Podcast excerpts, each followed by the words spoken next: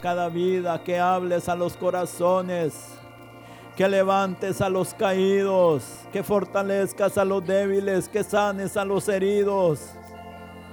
Señor, tómanos fuerte de la mano. Necesitamos el aliento divino. Señor, ven esta mañana. Ven esta mañana, Señor. Necesitamos la palabra de Dios en nuestras vidas, no la palabra del hombre. Háblanos, Señor. Levántanos del muladar en esta mañana, Señor. Fortalece nuestras rodillas débiles, nuestros pies temblorosos, Señor. Ayúdanos en esta mañana.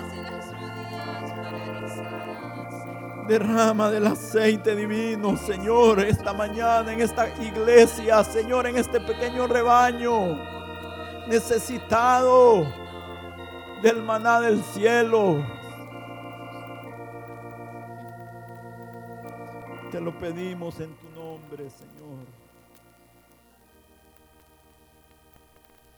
Amén. Pueden sentarse, hermanos.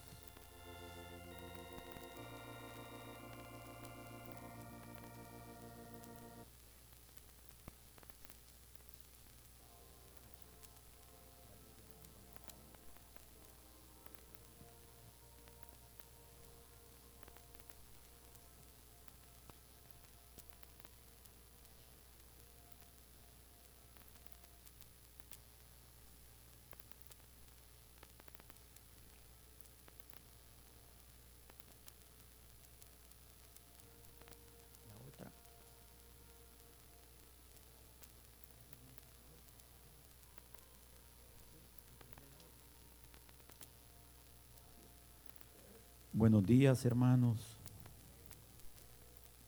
Queremos continuar y concluir esta mañana con el estudio de las fiestas.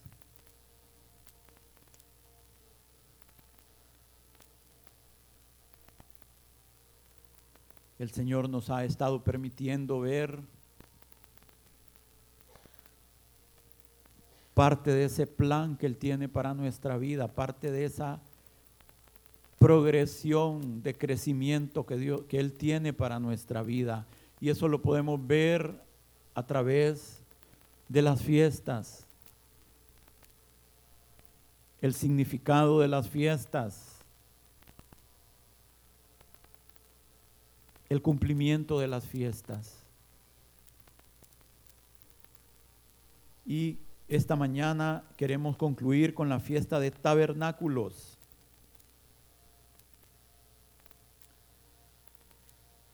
Levítico 23, 33 al 36. Y habló Jehová a Moisés diciendo, habla a los hijos de Israel y diles, a los quince días de este mes, Séptimo será la fiesta solemne de los tabernáculos a Jehová por siete días. El primer día habrá santa convocación, ningún trabajo de siervos, siervos haréis. Siete días ofreceréis ofrenda encendida a Jehová. El octavo día tendréis santa convocación y ofreceréis ofrenda encendida a Jehová. Es fiesta, ningún trabajo de siervos haréis. Versículo 39. Pero a los quince días del mes séptimo, cuando hayáis recogido el fruto de la tierra, haréis fiesta a Jehová por siete días.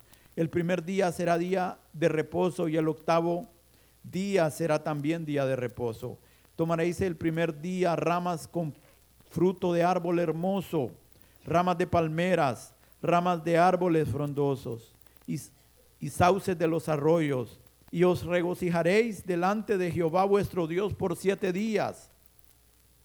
Y le haréis fiesta a Jehová por siete días cada año. Será estatuto perpetuo por vuestras generaciones. En el mes séptimo la haréis.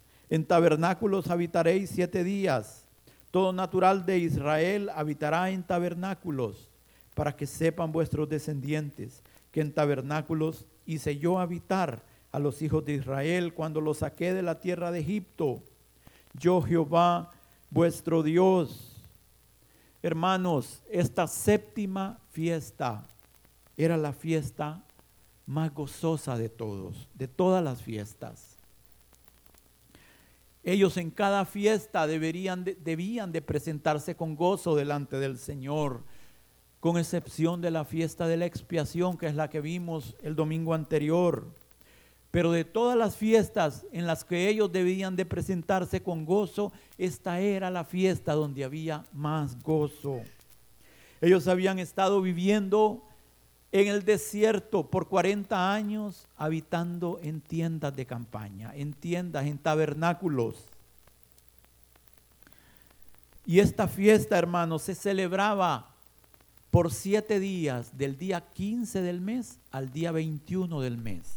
Y había un día adicional, que era el 22, un octavo día, que era el día de clausura o conclusión si podemos ver las filminas.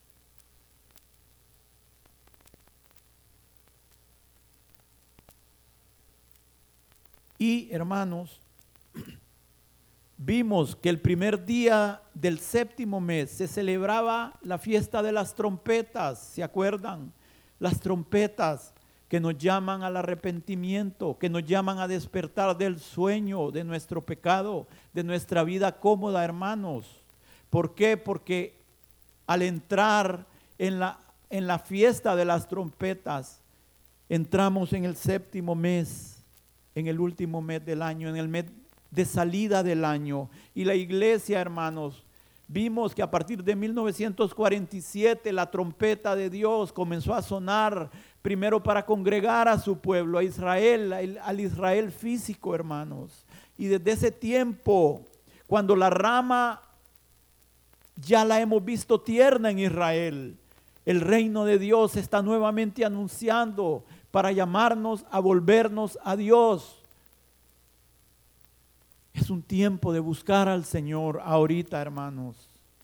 Luego vimos en el domingo pasado que el décimo, el décimo día de ese mes se empieza a celebrar la fiesta de la expiación, hermanos. Y algo que no hubo tiempo el domingo pasado de decirles es que vimos que en 1947 y 48 fue la creación del Estado de Israel. Comenzaron a sonar las trompetas y judíos de todo el mundo, hermano, han estado llegando a Israel al llamado del Señor. Pero en 1973 mientras Israel literalmente celebraba, estaban celebrando la fiesta de la expiación, la fiesta del Yom Kippur, ese día, hermanos, que es el día de ayuno en general de toda la nación, tanto gente del ejército como gente laica, como todo el mundo en Israel, ese día estaba en ayuno buscando al Señor por lo menos aquellos de Israel que creen que hay un Dios, porque hay muchos que se han vuelto ateos, hermanos, dentro del pueblo físico. Hermanos, y ese día los ejércitos de Siria y de Egipto, como sabían que ellos estaban desprevenidos, que todos estaban en ayuno, nadie estaba de guardia en el ejército ese día, los ejércitos de Siria y Egipto decidieron atacar a Israel para desaparecerla del mapa. Hermanos, y ellos no se daban cuenta. Y los ejércitos entraron porque no había guarda. No había atalaya que dijera, los enemigos están aquí, hermanos. Y el ejército sirio, cuando estaba a pocos kilómetros de Jerusalén, hermanos, tenían a Jerusalén en la mano. No había ejército para defender. Cuando llegaron a pocos kilómetros de Jerusalén, el temor de Dios empezó a caer sobre ellos. Y ellos empezaron a razonar porque Dios trastorna la mente de los enemigos cuando Él quiere. Y ellos empezaron a razonar, no es posible que estos hebreos estén tan desprevenidos. No es posible que este silencio, eh, hermanos, estaban a pocos kilómetros. hubieran desaparecido a Jerusalén y a los judíos del mapa. Y dijeron, no, esto no es posible, esto es una trampa que los judíos nos han tendido. Y el temor de Dios cayó sobre ellos, hermanos. Y ellos empezaron a retirarse por el miedo. Y, en es, y eso les dio tiempo al ejército de Israel de armarse, hermanos. Y de esa batalla ellos también salieron victoriosos. Hermanos, estamos ya celebrando trompetas y Yom Kippur. La última fiesta que falta es esta, la de tabernáculos. Y esta fiesta, hermanos, todas las cosechas ya estaban recogidas. Y en esta fiesta se, celebra, se daba gracias por todas las cosechas que se habían recogido, aún la de los árboles. Y ahora la tierra solo esperaba las lluvias tardías y el refrescamiento de las aguas para la próxima cosecha del siguiente año. Hermanos, y así como se había consagrado el inicio de las cosechas, ¿se acuerdan con la primera ofrenda de las gavillas, de, de la cebada en la fiesta de los panes sin levaduras? Y así como se había consagrado la cosecha del trigo con los dos panes, el ofrecimiento de los dos panes en Pentecostés, ahora se celebraba el cierre de la cosecha con esta fiesta. Ellos le daban gracias a Dios por estar en la tierra donde fluía la leche y la miel. Y sabían que únicamente por la intervención divina ellos estaban allí. Que Dios los había puesto a ellos y que Dios había echado a todas las naciones.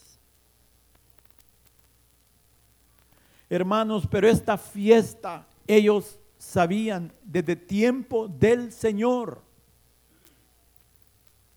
que esta fiesta les señalaba, escuchen, la cosecha final, la cosecha futura, cuando el Mesías estuviera reinando y todas las naciones de la tierra iban a estar alrededor del Mesías. Ellos desde ese tiempo ya lo sabían, ya lo predicaban, ya lo pregonaban, ya lo creían. Vamos a Zacarías 14, 16. Ahí vemos la profecía. Y todos los que sobrevivieren de las naciones que vinieren contra Jerusalén. Hermanos, porque la fiesta de expiación tendrá un cumplimiento completo en estos próximos días. Jerusalén va a ser rodeada por ejércitos. Jerusalén, la mitad de Jerusalén dicen los profetas, va a ser destruida. Y va a parecer que ya no hay esperanza, que ya ellos están terminados. Pero en eso, cuando ellos, hermanos, estén clamando al Señor, ahí va a poner sus pies sobre el monte de los olivos, aquel que nosotros también estamos esperando. Iba a venir la salvación de los cielos. Subirán y todos los que hubieren sobrevivieren de las naciones que vinieren contra Jerusalén, subirán de año en año para adorar al rey, a Jehová de los ejércitos, y a celebrar la fiesta de los tabernáculos. Y acontecerá que los de las familias de la tierra que no subieren a Jerusalén para adorar al rey, Jehová de los ejércitos, no vendrá sobre ellos lluvia. Y si la familia de Egipto no subiere y no viniere sobre ellos, no habrá lluvia. Vendrá la plaga con que Jehová herirá a las naciones que no subieren a celebrar la fiesta de los tabernáculos. Escuchen, hermanos, así como ahora, para nosotros, la fiesta que ha sido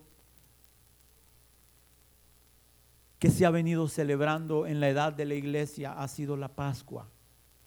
¿Sí? Cada vez que tenemos Santa Cena, celebramos la Pascua del Señor, la fiesta que Él instituyó. ¿Sí? Así como para nosotros la fiesta ha sido la Pascua, cuando una vez que el Señor venga y establezca su reino, la fiesta insigne va a ser la de tabernáculos. Siempre se van a celebrar todas las fiestas. El Señor va a restaurar no solo la celebración perfecta de las fiestas, el templo va a ser edificado nuevamente.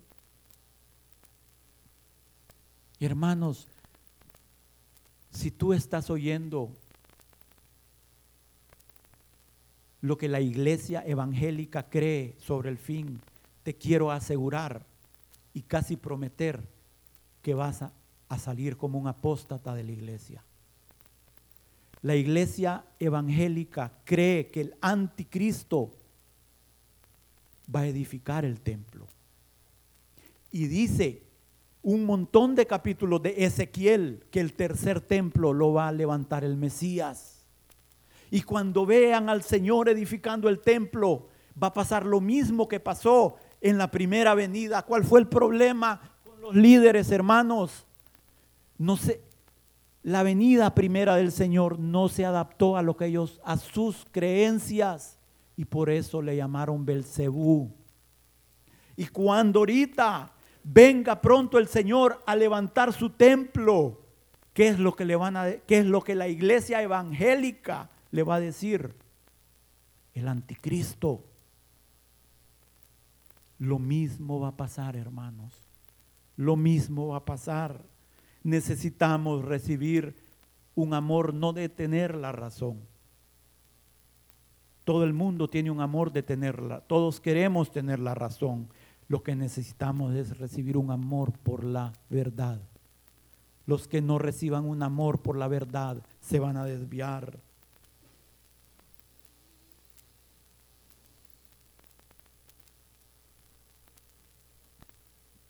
Y a esta fiesta se le designaba con varios nombres, fiesta de los tabernáculos, fiesta de las cabañas, fiesta de la, la fiesta o la fiesta de, de Jehová.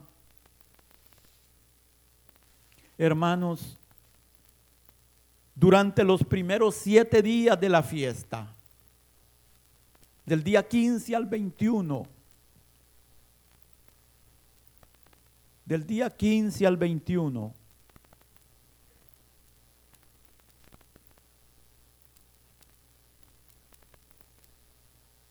ellos habitaban en tabernáculos, en tabernáculos, en cada casa, en cada casa ellos hacían un tabernáculo. Las casas eran planas, en algunas casas lo hacían en los techos, en otras en, en la calle, en los patios.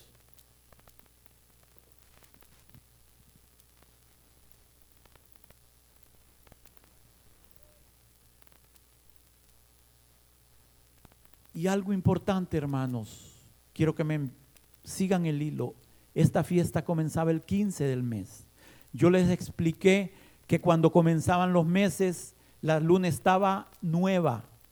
Esto es, no daba ningún brillo. Y a medida que el, el, mes iba avanzando, la luna iba apareciendo, iba apareciendo, hasta que el 15 del mes, la luna estaba en su mayor plenitud. La luz de la luna y vamos a ver varias características de esta fiesta. Una de las características, hermanos, vamos a Deuteronomio 16.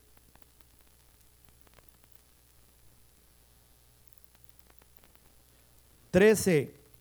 La fiesta solemne de los tabernáculos harás por siete días, cuando hayas hecho la cosecha de tu era y de tu lagar y te alegrarás en, tus fiestas solemnes, tú, tu hijo y tu hija, tu siervo y tu sierva, el levita, el extranjero, el huérfano y la viuda que viven en tus poblaciones. Siete días celebrarás fiesta solemne a Jehová tu Dios en el lugar que Jehová escogiere, porque te habrá bendecido Jehová tu Dios con todos tus frutos y en toda la obra de tus manos, y estarás verdaderamente alegre. Una de las características de esta fiesta es que la gente traía ofrendas voluntarias. Según el Señor los, había bendecido, ofrendas de los frutos, ofrenda de sus cosechas. y compartían con los pobres, con las viudas, con el levita, con el huérfano, que eran los invitados del Señor. También en esta fiesta se abrían por última vez los cofres de la tesorería del templo, en los cuales ellos sacaban la cuenta de todas las ofrendas que sus hermanos de lejos, de Babilonia, de Egipto, de todas las comunidades judías, habían mandado para el sostenimiento del templo y que por cierto eran muy grandes. Habían comunidades judías muy poderosas económicamente, hermanos, que mandaban sus ofrendas. Había una comunidad, en este momento no me acuerdo si era la de Babilonia o la de Egipto, pero que mandaba las ofrendas con mil personas armadas cuidando la ofrenda, porque era tanto lo que enviaban, que enviaban mil personas armadas para llevar la ofrenda al templo. Entonces esto hacía que ellos, hermanos, recordaban a sus hermanos que estaban lejos y les daba un sentido de unión a todo el pueblo judío. La segunda, la segunda característica es, como ya dijimos, que la gente habitaba en, en, en tabernáculos, en cabañas, para que ellos se acordaran del camino donde habían, Dios los había traído, hermanos, por 40 años. En el desierto no había peligro que ellos se, se olvidaran porque estaban viviendo en esa situación. Pero ya una vez en la bendición, en la comunidad de la tierra que Dios les había dado, si era posible que ellos se olvidaran. Y así nosotros tampoco debemos de olvidar de dónde Dios nos ha sacado, hermanos. De la cantera de donde hemos sido sacados. Y estas deberían de ser verdaderas cabañas construidas de árboles vivos. Normalmente eran de ramas de palmas. Y solo debía ser usada para esta fiesta.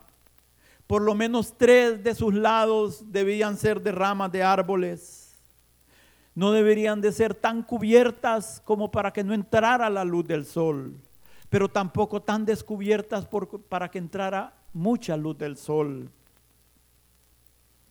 Y esta habitación de ellos debía ser su morada por estos siete días. Ahí deberían de orar, de comer, de leer, de estudiar.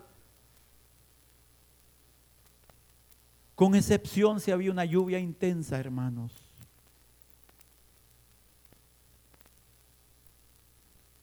Y ellos debían de acordarse. Hermanos, nosotros también debemos de acordarnos que nuestra morada en esta tierra es, somos peregrinos en esta tierra y habitamos en tabernáculos, tabernáculos de barro nosotros hermanos.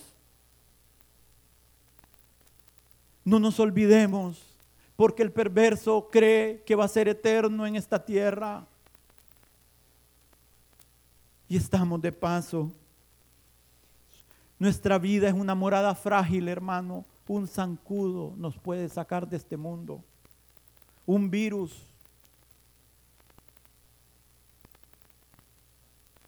Tantas cosas que nos pueden hacer abandonar este tabernáculo que Dios nos ha dado. Y vivimos con la frente erguida, llenos de orgullo y soberbia, como que si vamos a ser eternos sin doblar nuestra cerviz al Señor. Pero hermanos, lo precioso no solo es que debemos de acordarnos que habitamos en tabernáculos, sino que ellos se acordaban también que mientras ellos estaban en el desierto, Dios habitó en un tabernáculo en medio de ellos. Y dice, hermanos, que cuando el Señor vino aquí a morar, Jesús en medio de nosotros, Dice Juan que el verbo se hizo carne y habitó, tabernaculizó entre nosotros. Y vimos su gloria, gloria como la del unigénito, lleno de gracia y de verdad. Él también estuvo dispuesto, hermanos, a dejar sus moradas celestiales por venir a habitar en un tabernáculo y ser iguales a nosotros en todo, pero sin pecado.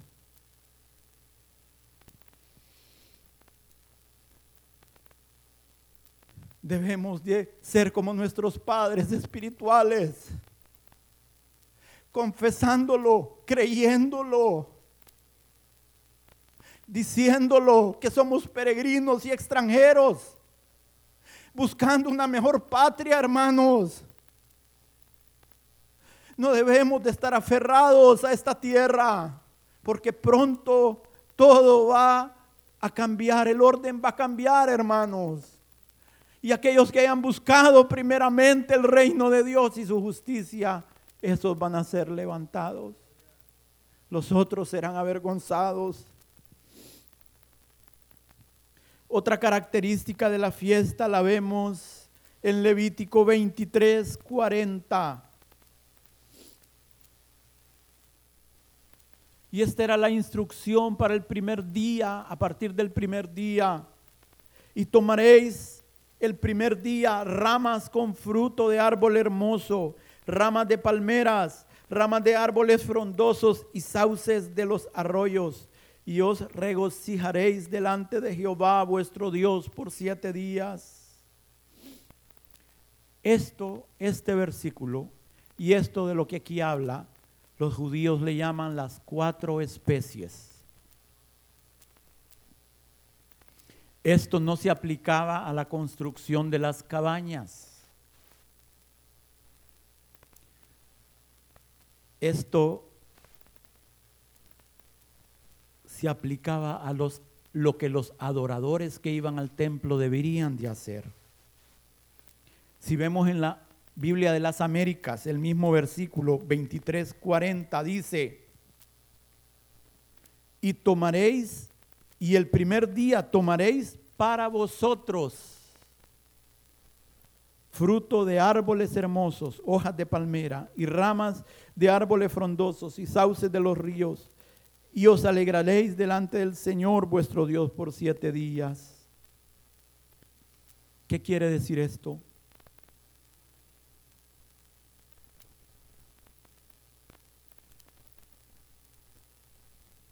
Hermanos, los rabinos decían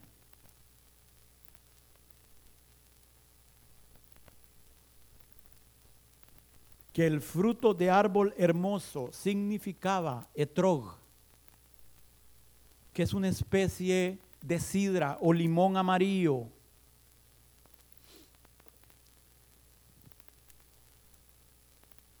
Debía ser sin defecto. Ellos decían que era el fruto prohibido el manzano del paraíso. Es lo que ellos creían. Hay otros que creen que el fruto prohibido del paraíso es la vid, la uva. ¿Por qué? Porque si vemos ningún otro árbol después del fruto del conocimiento en el Edén ha traído más desgracia a la raza humana que la vid trae gozo y alegría, pero si no se sabe manejar, trae familias destruidas, hombres en pecado por el alcohol y el vino, y tantos pecados que eso trae. Pero ellos creían que el etrog era el fruto del paraíso prohibido. Luego habla de hojas de palmeras, lo vemos ahí. Habla del mirto y del sauce.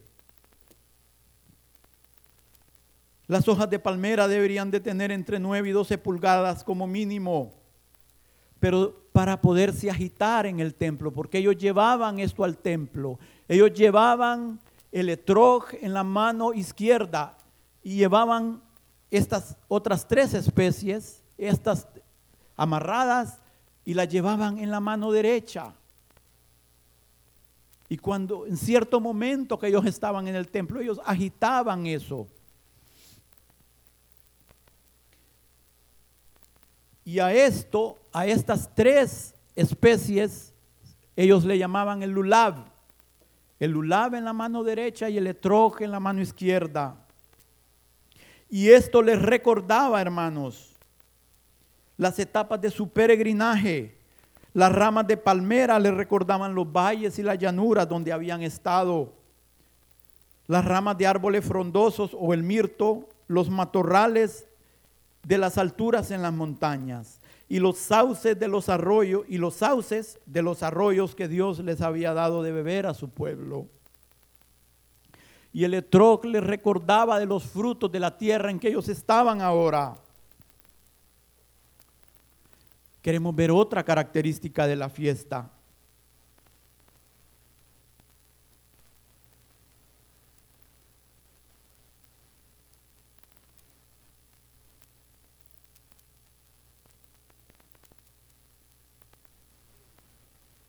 Y era los sacrificios que se, que se, que se daban, que se daban en, que se ofrecían en esta fiesta.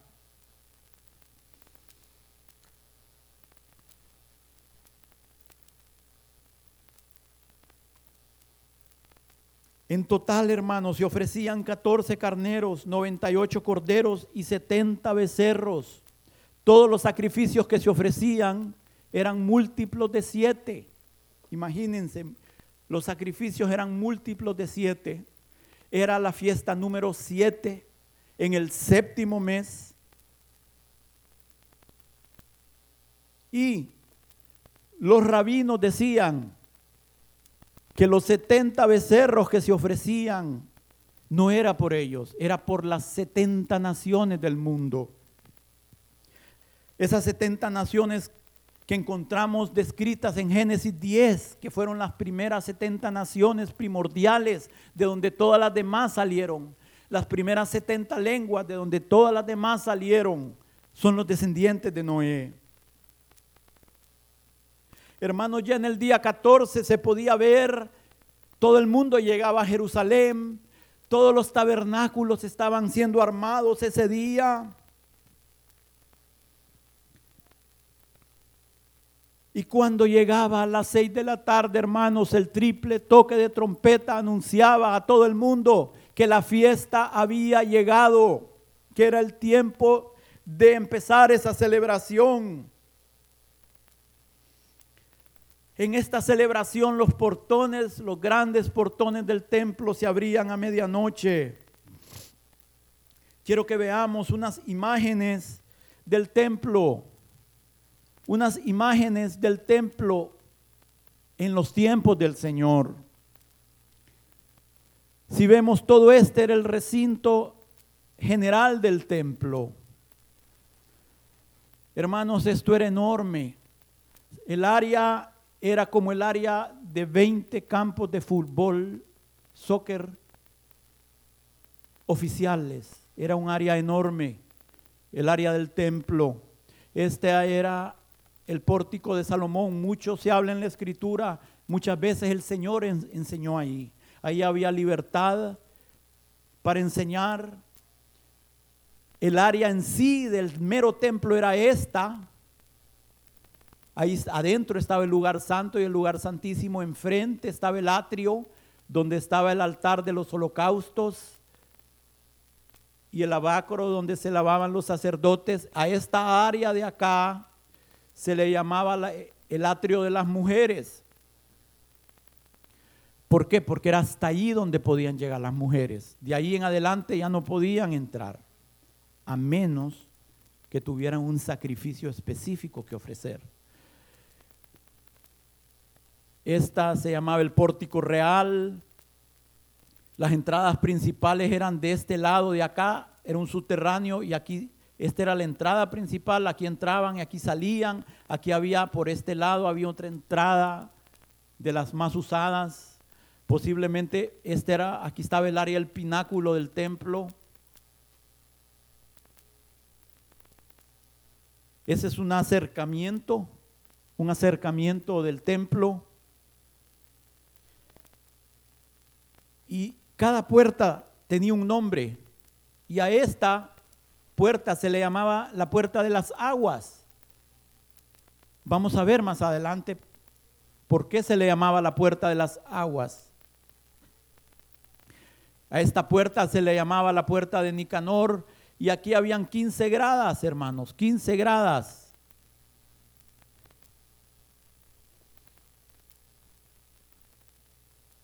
Hermanos, y al momento en que estaba amaneciendo. El superintendente de los sacerdotes empezaba a gritar en el templo, levántense cada uno a sus deberes. Y los sacerdotes se dividían en tres grupos. Un grupo comenzaba a preparar los sacrificios del día. Luego, cada día de esta fiesta se realizaba lo que se llamaba la, ceremonia de libación del agua o derramamiento del agua. Hemos oído que en el último y gran día se derramaba el agua. No, en todos los días había, se derramaba el agua. Y esta ceremonia era tan importante, el derramamiento del agua, y tan central, que a toda la celebración se le llegó a llamar la casa del derramamiento del agua.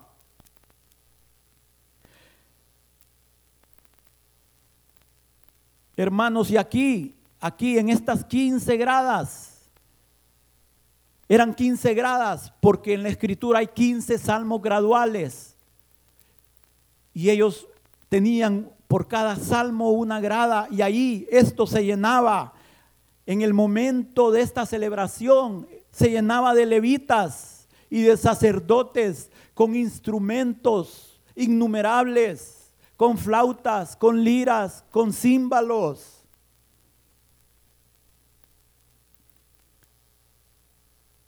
Y ahí se ponían a alabar al Señor, a cantar al Señor, a ministrar al Señor. Y en los dos extremos se paraba cada un sacerdote con las trompetas de plata.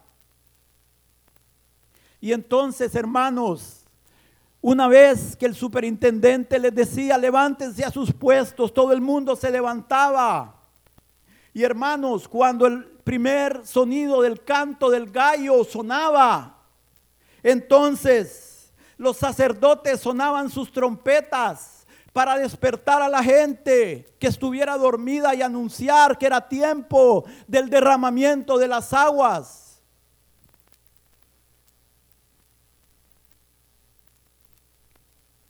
Entonces, hermanos, un sacerdote acompañado de una multitud de personas junto con una procesión con música, empezaban a descender al estanque de Siloé. A esta puerta es la puerta hermosa donde Pedro y Juan sanaron aquel cojo.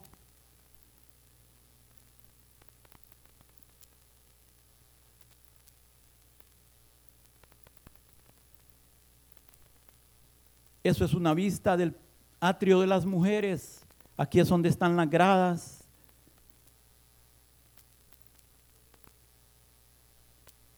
Y esta es una vista general de Jerusalén. Este es el templo. Hermanos, y el sacerdote con la multitud descendían y el estanque de Siloé estaba ubicado aquí.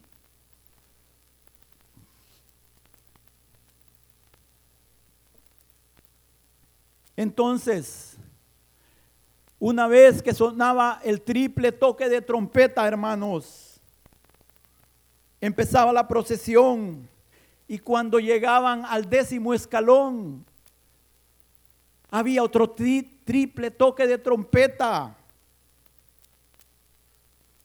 Luego cuando el sacerdote descendía hasta el piso del atrio de las mujeres, había otro triple toque de trompeta.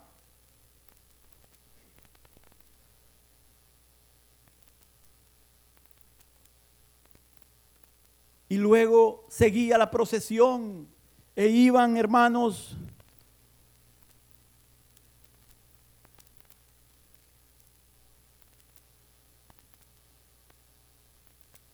desde acá a salir por esta puerta. Y cuando el sacerdote llegaba a la puerta hermosa, entonces ahí él se daba la vuelta hacia el santuario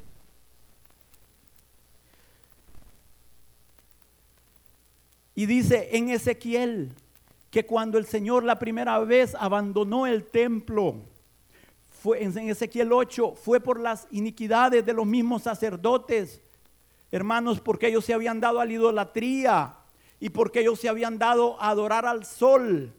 Entonces ahí cuando llegaba a la puerta hermosa, el sacerdote volteaba hacia el, hacia el, hacia el templo y decía, nuestros padres que estaban en este lugar volvieron la espalda al santuario de Jehová con el rostro hacia el este, o sea, hacia donde sale el sol, porque adoraron al sol en su salida, pero nuestros ojos se dirigen hacia Jehová.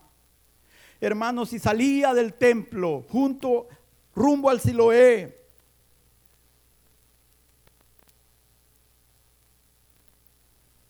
Mientras esta procesión salía, acuérdense que había otro grupo de sacerdotes preparando los sacrificios. Había otra procesión que salía y esta otra procesión salía hacia el valle del Cedrón, a un lugar que se llamaba Moza, y traían enormes ramas de sauces. Enormes ramas de sauces.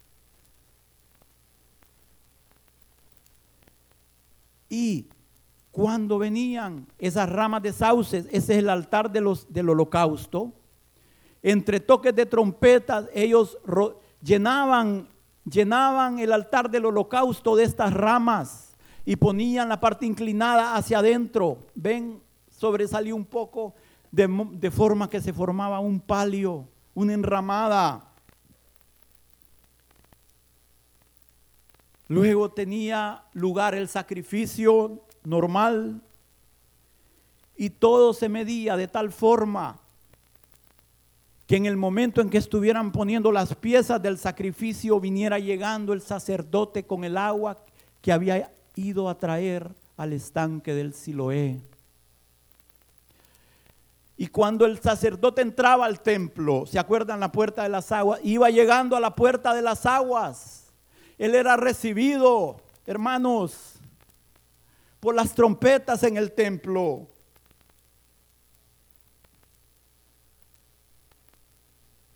y el derramamiento del agua. En ese momento el sacerdote subía la rampla del altar y giraba a la izquierda y el sacerdote derramaba agua sobre unos eh, contenedores con forma de embudo. Y había otro sacerdote que derramaba vino en un contenedor igual. Esto es solo para que tengan una idea cómo pudieron haber sido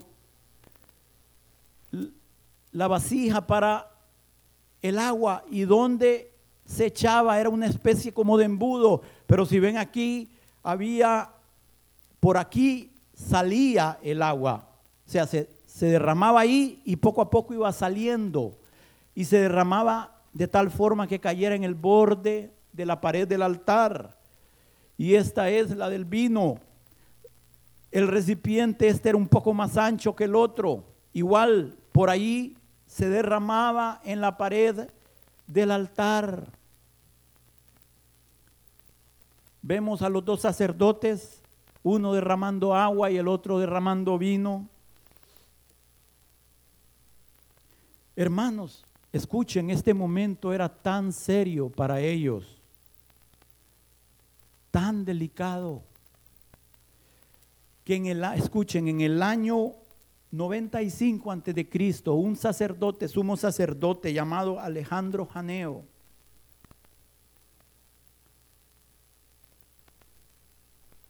no había derramado el agua en el recipiente.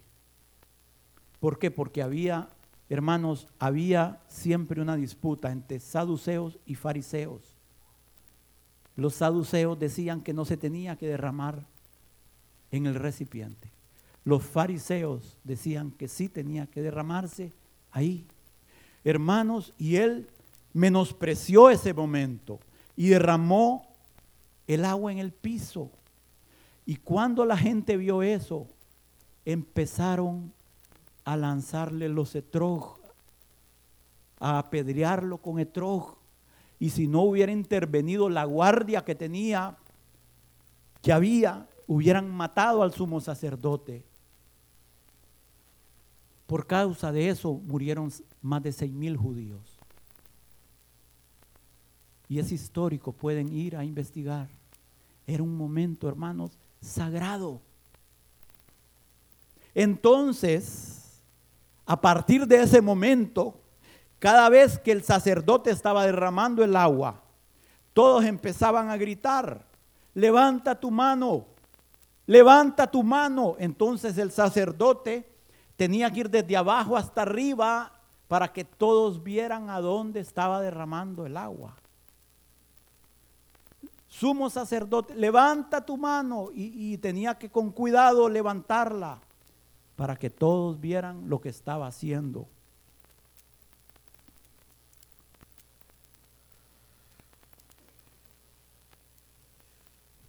Tan pronto como se derramaba el agua, hermanos, comenzaba la música en el templo, empezaban a cantar el jalel, los salmos desde el 113 al 118, y cuando el coro llegaba a las palabras del Salmo 118, alabada a Jehová porque es bueno, porque para siempre es su misericordia.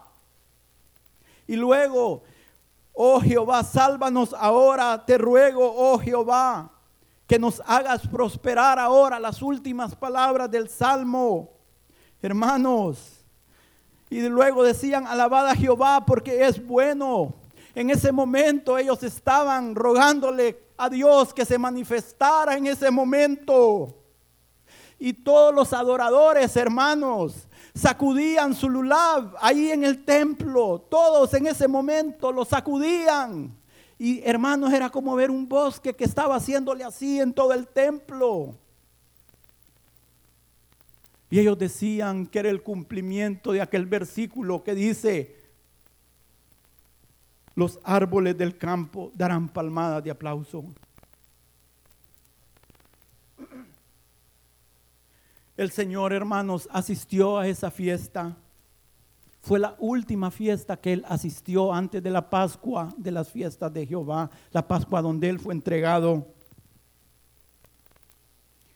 Y el efecto de lo que sucedió en esa fiesta fue tan fuerte, hermanos, que cuando él vino en la Pascua, cuando él entró en Jerusalén, la gente tomó ramas de árboles, hermanos, para darle la bienvenida porque era el tiempo en que ellos esperaban que el Mesías se manifestara, el Hijo de David. Oh Señor, te rogamos, sálvanos ahora.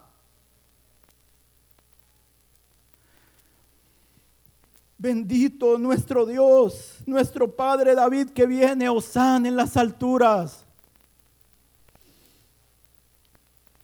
Por eso es que los líderes se indignaron con el Señor. Diles que se callen porque no era una alabanza cualquiera. Ellos sabían que la gente lo estaba nombrando como el Mesías, el Rey.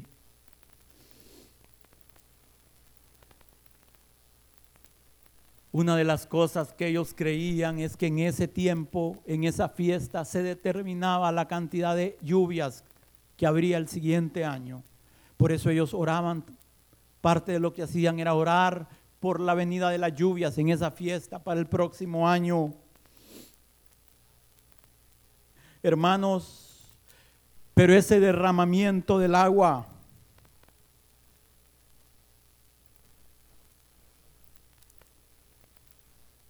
ellos mismos decían que era el cumplimiento de Isaías 12:3 y eso es lo que ellos esperaban. Isaías 12:3.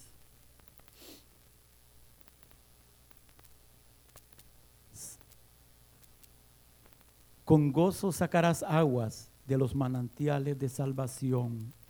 Y en la Reina Valera dice, sacaréis con gozo aguas de las fuentes de salvación. Ellos decían que ese era el cumplimiento.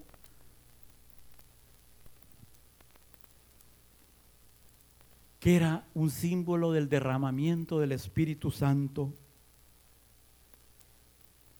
Hermanos, la palabra Naví en hebreo es profeta, y literalmente significa el que derrama, el que derrama lo divino. Y ellos estaban esperando al profeta que Moisés les había dicho que iba a enviar al Mesías, el cual iba a derramar del gozo de los cielos, de la presencia del Espíritu Santo. Isaías 44:3 dice, porque yo derramaré agua sobre el sequedal y ríos sobre la tierra árida mi espíritu derramaré sobre tu generación y mi bendición sobre tus renuevos.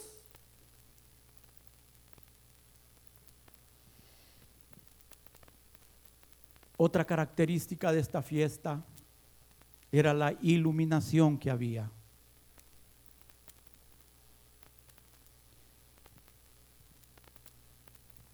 La iluminación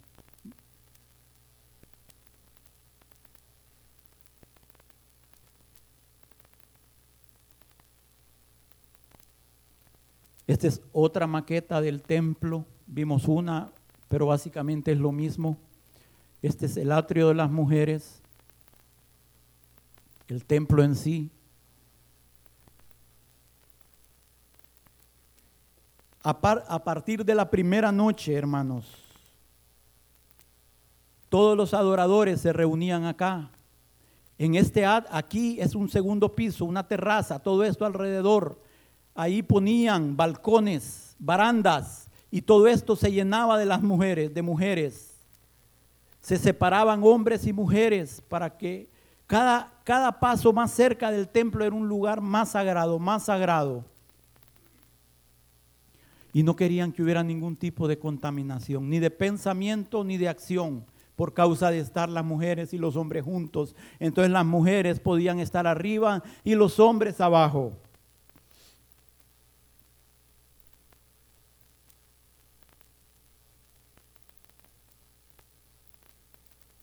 Aquí, aparte de la iluminación normal que el templo tenía por las noches, se ponían cuatro enormes candeleros, cuatro enormes candeleros de cuatro lámparas cada uno, candeleros de 75 pies de alto con cuatro depósitos de aceite. Y era una luz enorme, hermanos. Dicen los escritos que ningún patio de Jerusalén quedaba sin ser alumbrado por la luz que salía de ahí. Y se acuerdan la luz de la luna también. Y todas las personas llevaban antorchas. Entonces la luz en esa fiesta era algo importante, era parte de la celebración. En la celebración que se hacía todas las noches, hermanos, se le eran los encargados de la celebración o los que ejecutaban la mayor celebración eran los llamados hombres del acto o los chasidim, que no eran hombres comunes del pueblo, sino que eran los más grandes estudiosos, los que se consideraban más píos, los cabezas del Sanedrín, los sabios, los académicos, los ancianos, en la presencia de todo el pueblo. Hermanos, la gente tenida en la más alta estima y respeto, ellos ahí danzaban, cantaban, se regocijaban delante del Señor, cantaban himnos, cánticos, a veces, hermanos, con los las antorchas que llevaban se ponían a hacer malabares. Ahí delante de todo el pueblo.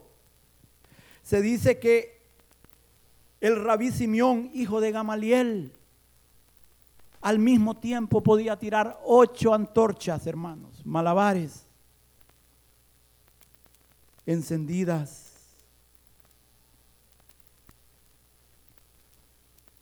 Hermanos, mientras todo esto, los levitas y los sacerdotes estaban con la música, amenizando todo esto, y esta celebración duraba toda la noche, cada noche de los de las siete días de la fiesta. Es durante esa fiesta ellos casi no dormían. ¿Por qué? Porque a la mañana siguiente, cuando el gallo cantaba, era tiempo de ir a volver a sacar agua de las fuentes del Siloé. Era una celebración que no terminaba, hermanos.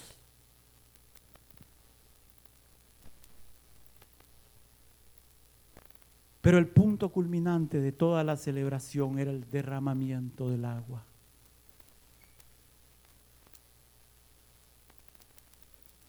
Dice los escritos antiguos judíos, quien quiera que no haya visto las celebraciones de la fiesta de la libación del agua, nunca ha experimentado el verdadero gozo en su vida.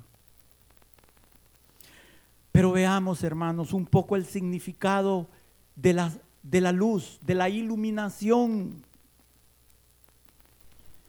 Era parte de todo lo que ahí sucedía.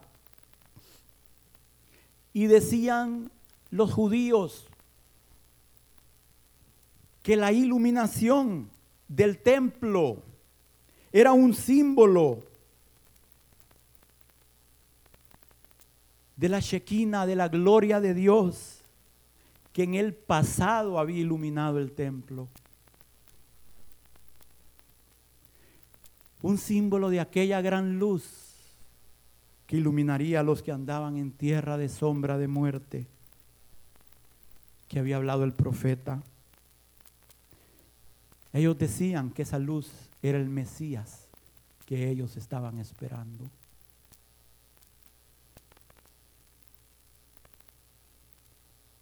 Y esa luz iba a iluminar a todas las naciones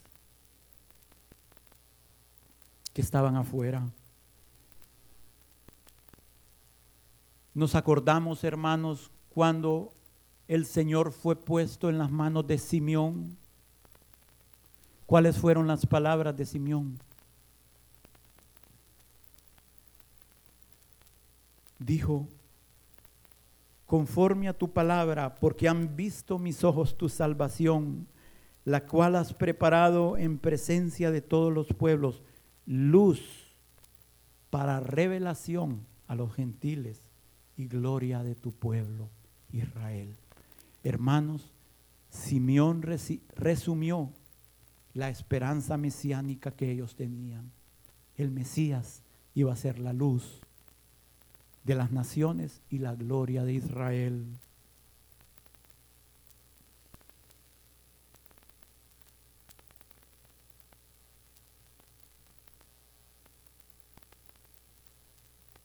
Y ellos decían que la luz original de Dios, de la cual Dios se había envuelto, esa luz que se alumbrara de día, hermanos, dejaría opacada la luz del sol y que de esa luz había encendido el sol, la luna y las estrellas. Esa luz iluminaría en los tiempos del Mesías. Hay un pasaje del Talmud donde describen al Mesías con varios nombres. Nuestra justicia, la rama, el consolador, compasión, Pero en ese mismo pasaje lo llaman el iluminador. Y hay un versículo en Daniel 2.22. Él revela lo profundo y lo escondido. Conoce lo que está en tinieblas y con Él mora la luz. Con Él mora la luz. Ellos decían que la luz habita en él. Esto lo aplicaban ellos, este versículo ellos lo aplicaban al Mesías. Según la tradición judía, fue en un 15 de este mes que la columna de nube de día y de fuego por la noche apareció la primera vez a Israel al inicio de esta fiesta. Fue también en la dedicación del templo de Salomón, que la gloria de Dios, la Shekinah de Dios, descendió en este mismo día. Y muchos creen que fue durante esta fiesta que también nuestro Salvador nació.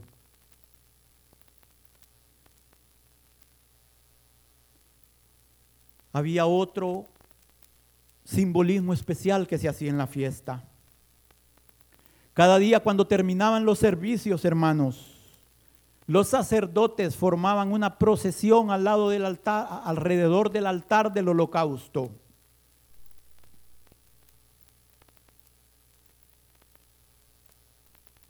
cantando las palabras del Salmo 118, oh Jehová, sálvanos ahora, te ruego, oh Jehová, que nos hagas prosperar ahora. Daban una vuelta al altar, pero en el séptimo día,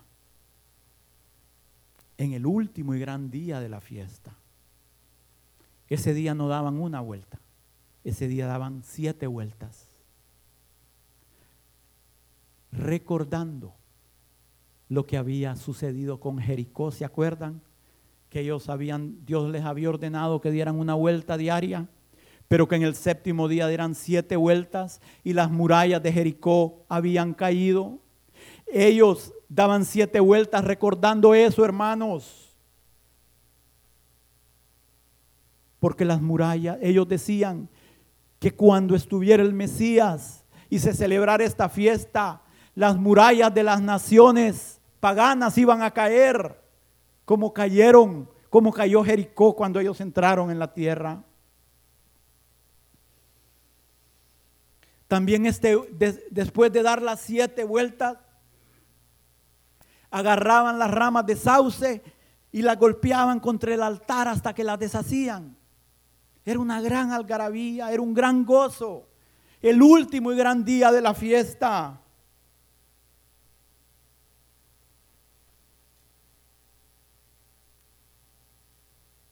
Y este último día, hermanos, después que el sacerdote había regresado el Siloé con su cántaro de oro y por última vez había derramado su contenido en la base, en ese recipiente, después que habían cantado el jalel con el acompañamiento de la flauta, después que se habían recitado las últimas palabras del Salmo 18, Oh Jehová, sálvanos ahora.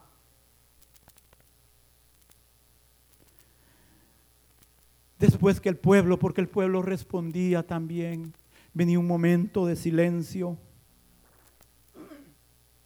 Ahí cuando el interés del pueblo estaba en lo más alto, hermanos, en lo más alto, en ese momento, se escuchó una voz que dijo, si alguno tiene sed, venga a mí y beba.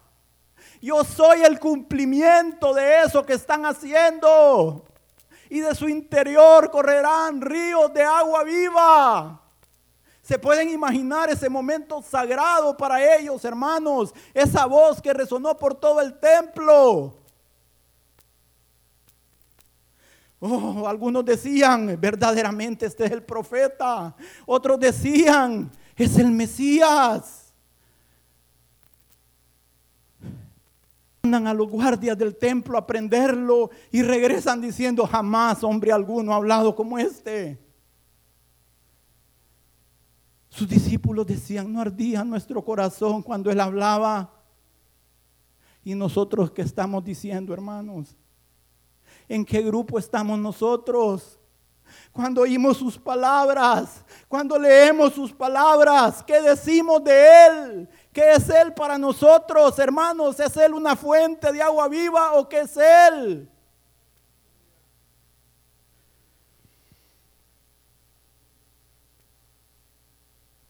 Ayer les estaba diciendo, yo soy el Mesías, abiertamente, hermanos abiertamente. Abiertamente. Pero ellos muchos no querían entender. Muchos no querían, no estaban interesados en oír.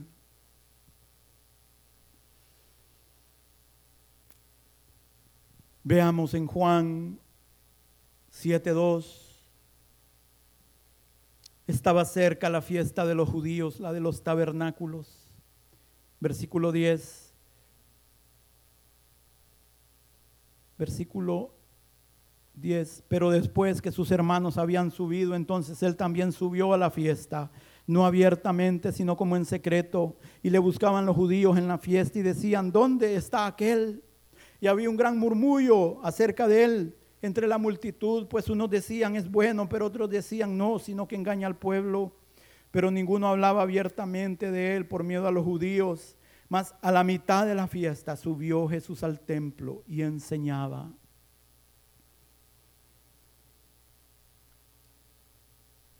Y se maravillaban los judíos diciendo, ¿cómo sabe este letra sin haber estudiado?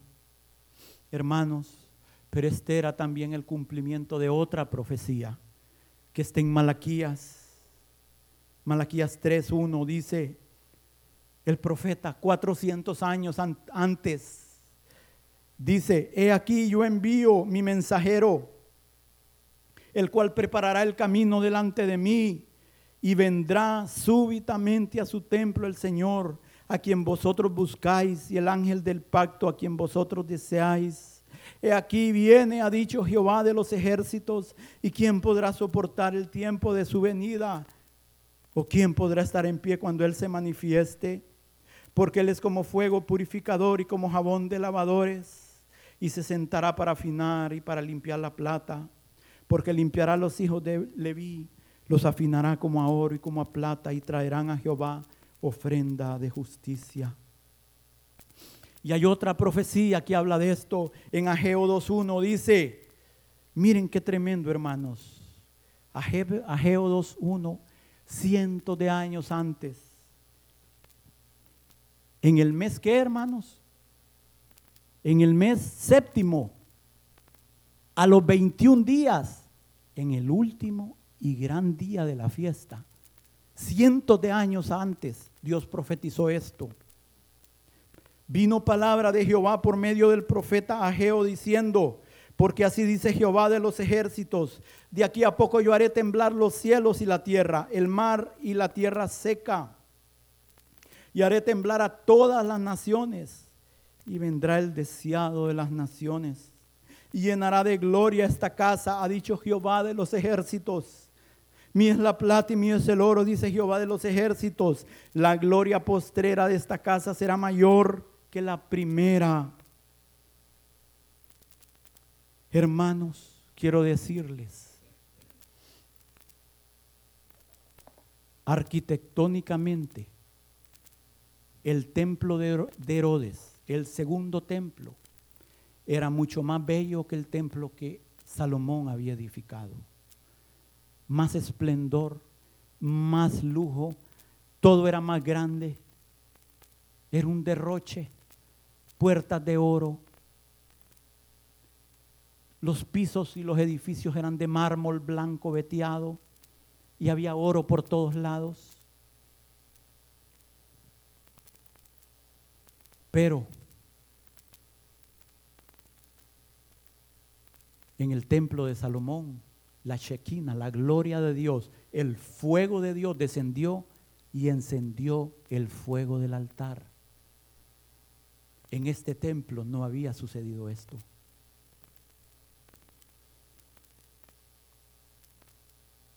En el templo de Salomón estaba el arca del pacto, con el propiciatorio, con los querubines. En este templo estaba vacío. No había nada. ¿Se acuerda que lo vimos el domingo pasado? Los sacerdotes no tenían el urín y tumín. Ya no podían saber la voluntad de Dios a través del urín y tumín. El óleo santo del sacerdote con que se ungía al santo al sumo sacerdote, la fórmula exacta la, se había perdido. Ellos ya no tenían la fórmula exacta que tenían cuando el templo de Salomón. No estaba el espíritu de profecía tampoco. Entonces, a los ojos, si solo te ibas por la carnalidad, este templo era más bello. Pero si los verdaderos adoradores sabían que ese templo era como nada en comparación al de Salomón. Pero Dios ya había prometido, hermanos, profetizado que la gloria de ese templo iba a ser mayor que la de Salomón cuando él viniera. Y ahí estaba en ese último y gran día Hermanos, la gloria que los judíos esperaban, ahí estaba en medio de ellos y no se dieron cuenta. ¿Y qué va a pasar con nosotros, hermanos? Vamos a seguir como estamos. Oh Señor, despiértanos. Viene el tiempo en que las naciones van a ser sacudidas, hermanos. Y Él va a venir a limpiar y purificar su iglesia. Y va a purificar a los hijos de Leví, como se purifica el oro y como se purifica la plata. ¿Quién podrá estar en pie cuando Él se manifieste? Pero aún la gloria postrera va a ser mayor que ninguna de esas glorias, hermanos. Y Él va a venir a gobernar y a reinar desde Jerusalén. Ojalá que ahí podamos estar y no seamos dejados fuera por nuestras locuras y nuestros cosas, nuestras vanidades.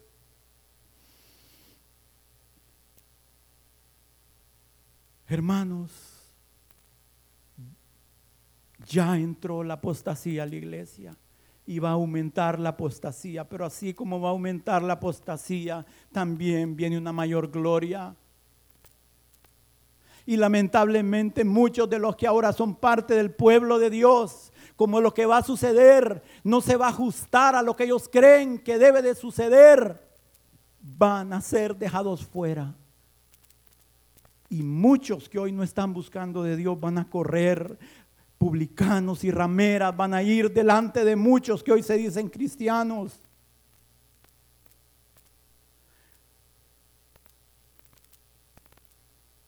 Hermanos, la oposición para el Señor vino de, de, los mismos líderes. Y la oposición en este último tiempo va a venir de la misma casa de Dios. De la misma casa de Dios de los mismos líderes. Hermanos, tenemos que aferrarnos hoy a la misericordia de Dios.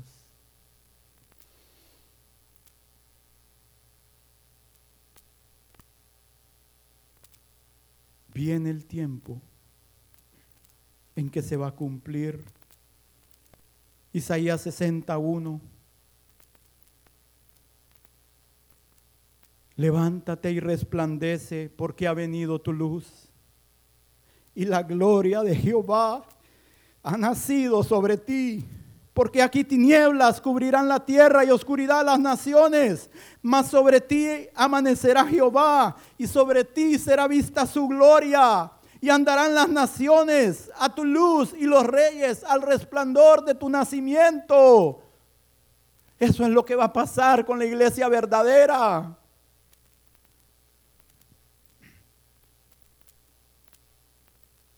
Hermanos, y en esta semana, en esa semana, en esa semana de esta fiesta,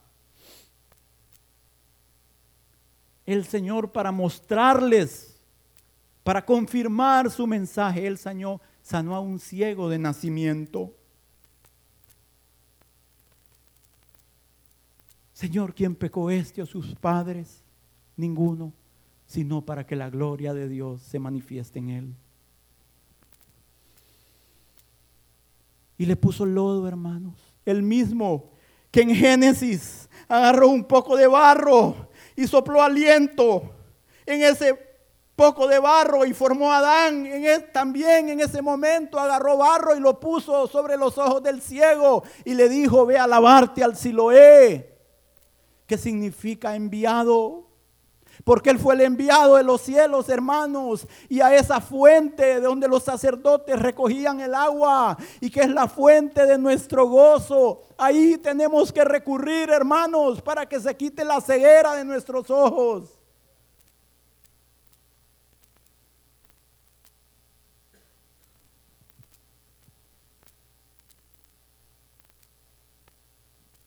Hermanos, cuando el sacerdote estaba derramando el agua y el otro estaba derramando el vino sobre ese altar del holocausto. Cuando nuestro Señor fue a la cruz, a su altar del holocausto. Ahí Él se hizo nuestro holocausto, nuestra expiación, nuestro sacrificio. Ahí de la cruz, dice Juan, que cuando Él fue traspasado por esa lanza, de su corazón brotó agua y sangre. Y no dijo Él en la última cena, este jugo de la vid es mi sangre que por ustedes es derramado, derramada. Es lo mismo que pasó en ese altar del holocausto, hermanos, cuando ellos derramaban agua y el jugo de la vid es lo que pasó. Era un símbolo de lo que iba a pasar en la cruz, cuando de su interior brotó agua y sangre y de ahí nació la iglesia. Y dice Juan, el que lo vio da testimonio y su testimonio es verdadero.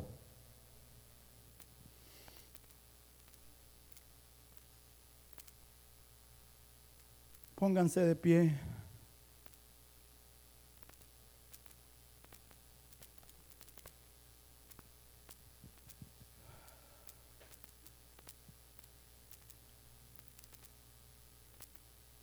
Yo soy la luz del mundo, dijo él. Toda esta iluminación que están haciendo es una señal de este cumplimiento. Yo soy la luz. Si alguno tiene sed, venga a mí y beba. Y de su interior correrán ríos de agua viva. Hermanos, ¿cuánto tiempo más vamos a esperar? Acerquémonos al que tiene la respuesta, hermanos. Al que puede sanar nuestro corazón. Al que puede saciar nuestra alma, hermanos. Dejemos ya de buscar el pan en cosas que no alimentan. Él es el pan que descendió del cielo. Hermano, Dios quiere que su morada, su tabernáculo, así como ellos tenían que recordarse de que habían vivido en tabernáculos tanto tiempo. Dios quiere que nos acordemos. Él quiere morar, así como moró con ellos, como Él dejó su gloria y vino a habitar en un tabernáculo. Él hoy quiere habitar en estos tabernáculos de barro, hermano. Tan humilde es nuestro Dios. Tan humilde. Los afligidos y menesterosos buscan las aguas y no las hay. Seca está de sed su lengua. Yo Jehová los oiré. Yo el Dios de Israel no los desampararé. En las alturas abriré ríos y fuentes en medio de los valles. Abriré en el desierto estanques de aguas y manantiales de aguas en tierra seca.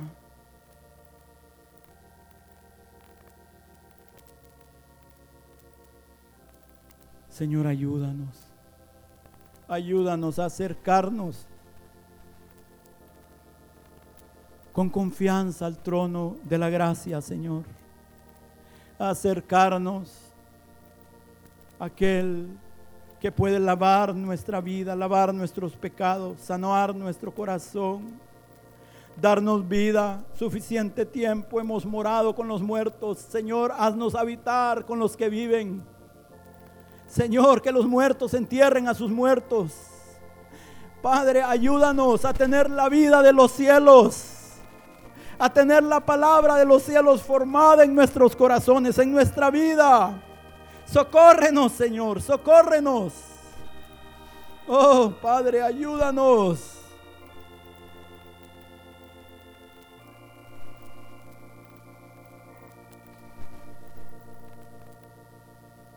Después de esto miré y aquí una gran multitud, la cual nadie podía contar, de todas las naciones y tribus y pueblos y lenguas que estaban delante del trono y de la presencia del Cordero, vestidos de ropas blancas con palmas en sus manos.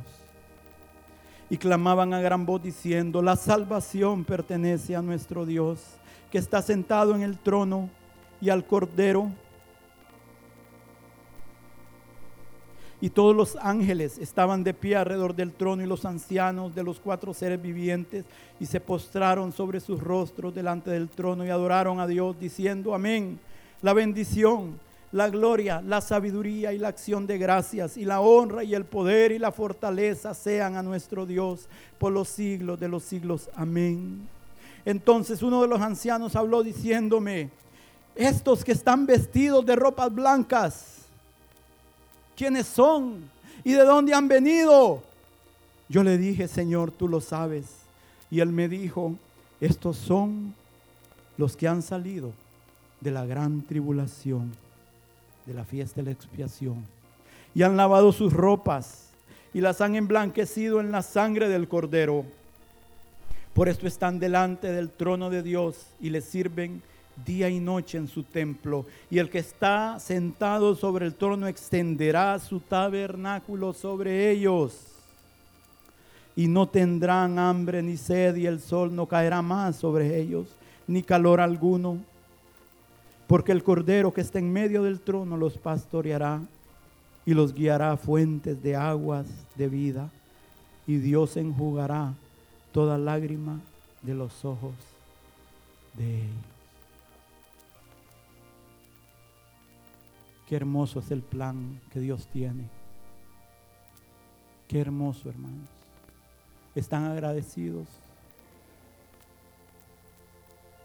Debemos de estar agradecidos.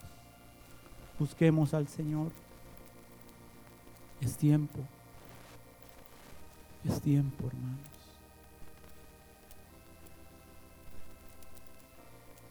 Solo quiero hacer un anuncio